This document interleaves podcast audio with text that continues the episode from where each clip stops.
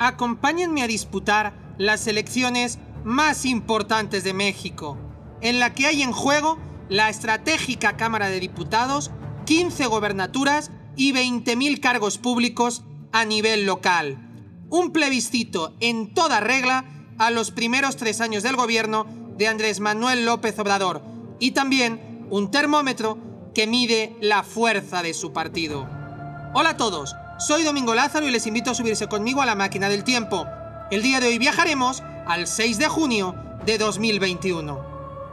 La mañana amanece soleada en muchas ciudades de México. El calor que ha secado el país sigue notándose con fuerza y empiezan a verse filas de personas en algunos centros de voto. Muchos hacen el esfuerzo de madrugar, saben que la votación puede ser tardada, más si cabe bajo las reglas de sana distancia, por lo que desean cumplir con su derecho lo más rápido posible. La marca de tinta en el dedo pulgar se irá haciendo viral durante el día. Es la demostración de que se ha efectuado el voto y también lo que evita que se pueda volver a ejercer. El país se enfrenta a una jornada histórica, pues nunca se tuvo que decidir tanto en un mismo día. Una de las tareas más relevantes para los ciudadanos será la elección de la Cámara de Diputados de la República. La renovación afecta a sus 500 legisladores, 300 de los cuales serán votados directamente por los ciudadanos y otros 200 por representación proporcional, es decir, por medio de listas que buscan dar representación democrática a las minorías políticas. México se divide en 32 entidades federativas o estados, que incluyen la Ciudad de México. Cada uno cuenta con un gobernador o jefe de gobierno y también con su propio Congreso. Hoy los mexicanos están llamados también a escoger a 15 de esos gobernadores y a renovar a 30 de esas asambleas. Finalmente, se votarán más de 1.900 ayuntamientos o alcaldías, junto a otros cargos locales como concejalías y regidurías, que suman más de 20.000 puestos de elección popular. El mundo voltea hacia México con cierta preocupación. El país tiene una relevancia increíble en el mapa geoestratégico. A su importancia en el contexto de Latinoamérica, en la que es el indudable líder regional junto con Brasil, se suma su relación de vecindad con Estados Unidos y por ende sus importantes vínculos económicos y sociales. Tampoco es de menor interés la fortaleza de sus recursos naturales y de su mano de obra, y su condición de socio de peso para la Unión Europea a través de los vínculos históricos y culturales con España. En definitiva, un país de referencia de mayor interés para el mundo de lo que incluso muchos mexicanos piensan. Sin embargo, las aguas bajan revueltas. El gobierno del país, en manos de Andrés Manuel López Obrador, más conocido como AMLO, no ha dejado indiferente a prácticamente nadie. Estas elecciones no son solo para escoger a dirigentes en planos intermedios y locales, también lo son para valorar la primera mitad de su sexenio, en el que ha habido luces y también sombras. La prensa internacional parece tener claras las sombras. En los últimos días no han faltado los artículos críticos con su gestión. El medio estadounidense The Nation, no precisamente conservador, tituló hace unos días que AMLO era una decepción para el mundo y para México. En esta línea, el periódico francés Le Monde señaló su hiperpresidencia y el británico The Economist se atrevió a llamarlo falso Mesías. Incluso el rotativo alemán, Die Welt, aseguraba que cada vez gobernaba de manera más autocrática. A todas estas críticas, el presidente contestó con increíble dureza, sin escatimar improperios. En México, un país marcado por 70 años de hegemonía de un partido único, la democracia se entiende de manera muy diferente a Europa. Los límites de lo permitido son muchas veces difusos y la debilidad de algunas instituciones causan dudas convincentes entre la propia población. La violencia es otro elemento que no puede ser omitido acumulándose cerca de 90 asesinatos a candidatos de distintos partidos, por lo que lanzarse a la política, independientemente de las intenciones y de la habilidad de quienes lo hacen, es justo reconocer que es un acto de valentía.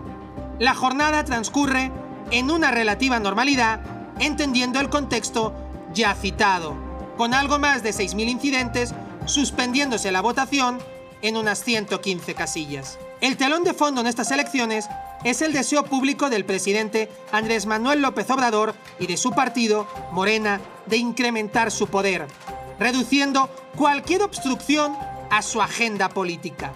Para ello necesita contar con una mayoría calificada de 334 representantes sobre los 500 actuales que conforman la Cámara, lo que le permitiría sacar adelante diversos proyectos clave y también polémicos, entre ellos, ¿por qué no?, también el cambio de la Constitución. La oposición, muy debilitada desde 2018, ha planteado un frente de varios partidos con los que neutralizar la voluntad presidencial. Pero en esta ocasión, lo más interesante son algunos movimientos civiles que se han generado para sumar sus esfuerzos de manera más coordinada y menos paternalista, con especial atención a una parte de los empresarios del país, que percatados de las decisiones del presidente han tomado partido en defensa de la separación de poderes y de los valores de la economía de libre mercado. Una vez se cierran las casillas y antes de iniciarse el escrutinio oficial, los candidatos y dirigentes de los principales partidos se declaran ganadores, práctica habitual en México que dista mucho del respeto y aprecio que debieran tener por la voluntad popular.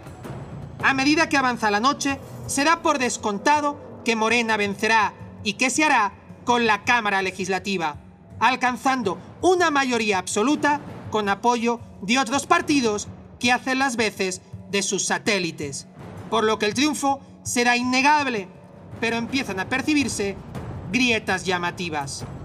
Morena, el partido de Andrés Manuel López Obrador, venía de arrasar en las elecciones de 2018, donde obtuvo 256 representantes, más de la mitad de toda la institución. Y ahora el Instituto Nacional Electoral no le augura ni 200. Una caída sorprendente de más de un 20%, aunque con la participación de sus aliados, el Partido del Trabajo y los Verdes de México, se puede apuntar una notable mayoría absoluta de cerca de 280 representantes. Un éxito indudable, pero lejos de los 313 que acumuló tres años antes y todavía mucho más de los 334 que se había fijado como meta. Esto no empaña el logro, pues consigue un gran número de gobernaturas, incrementando su poder territorial. Pero pierde Nuevo León, la joya industrial del país.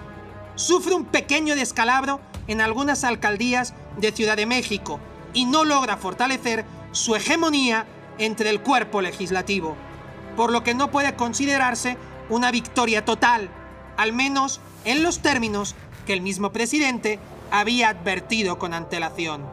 El día siguiente, en su habitual rueda de prensa matutina, el presidente asegurará que se siente tres veces feliz por el resultado.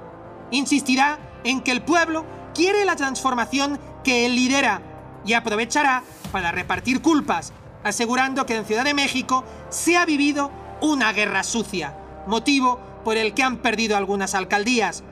Pero también acusará el golpe, aunque sea ligeramente, al reconocer que se tiene que trabajar más con la gente. A medida que avanza la resaca electoral, los expertos coinciden en el mismo diagnóstico. Andrés Manuel gana, pero pierde. Con la frialdad y lejanía que ofrece el tiempo, parece inevitable reconocer el sorprendente vigor de Morena y la resistencia del presidente, quienes a pesar de todos los pesares, mantienen y ensanchan grandes cuotas de poder. Por ello, sería un grave error calificar de fracaso lo sucedido el 6 de junio. Básicamente porque es un gran triunfo, pero eso no es incompatible con entender que ambos parecen haber tocado techo, enviando al electorado un mensaje inequívoco sobre la necesidad de rebajar la tensión y de negociar y convencer en lugar de imponer.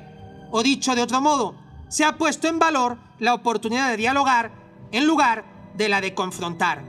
En adelante, el realismo debería de imponerse a la fantasía, pues las lecciones están ahí para aprender de ellas. Punto y aparte merece la oposición, que sigue tambaleándose muy lejos de mostrar una imagen de alternativa real. No debieran los partidos opositores alegrarse en exceso, pues muchos de sus votos son prestados en un contexto muy concreto, pues todavía no hay nadie ni nada que parezca hacer sombra a los líderes de Morena. En este caso, también hay que huir de fantasías innecesarias. Están más cerca, pero a la vez siguen demasiado lejos. El día de hoy hablamos de las elecciones más importantes de México, en la que para unos se jugaba la democracia y la libertad y para otros la transformación de un pueblo, de un país polarizado y con todo a su favor que se empeña en retrasar su papel de líder y protagonista en el escenario internacional, de unas votaciones con un vencedor claro, que a su vez quizás también ha sido uno de sus derrotados. Hoy hablamos de cómo AMLO gana, pero pierde.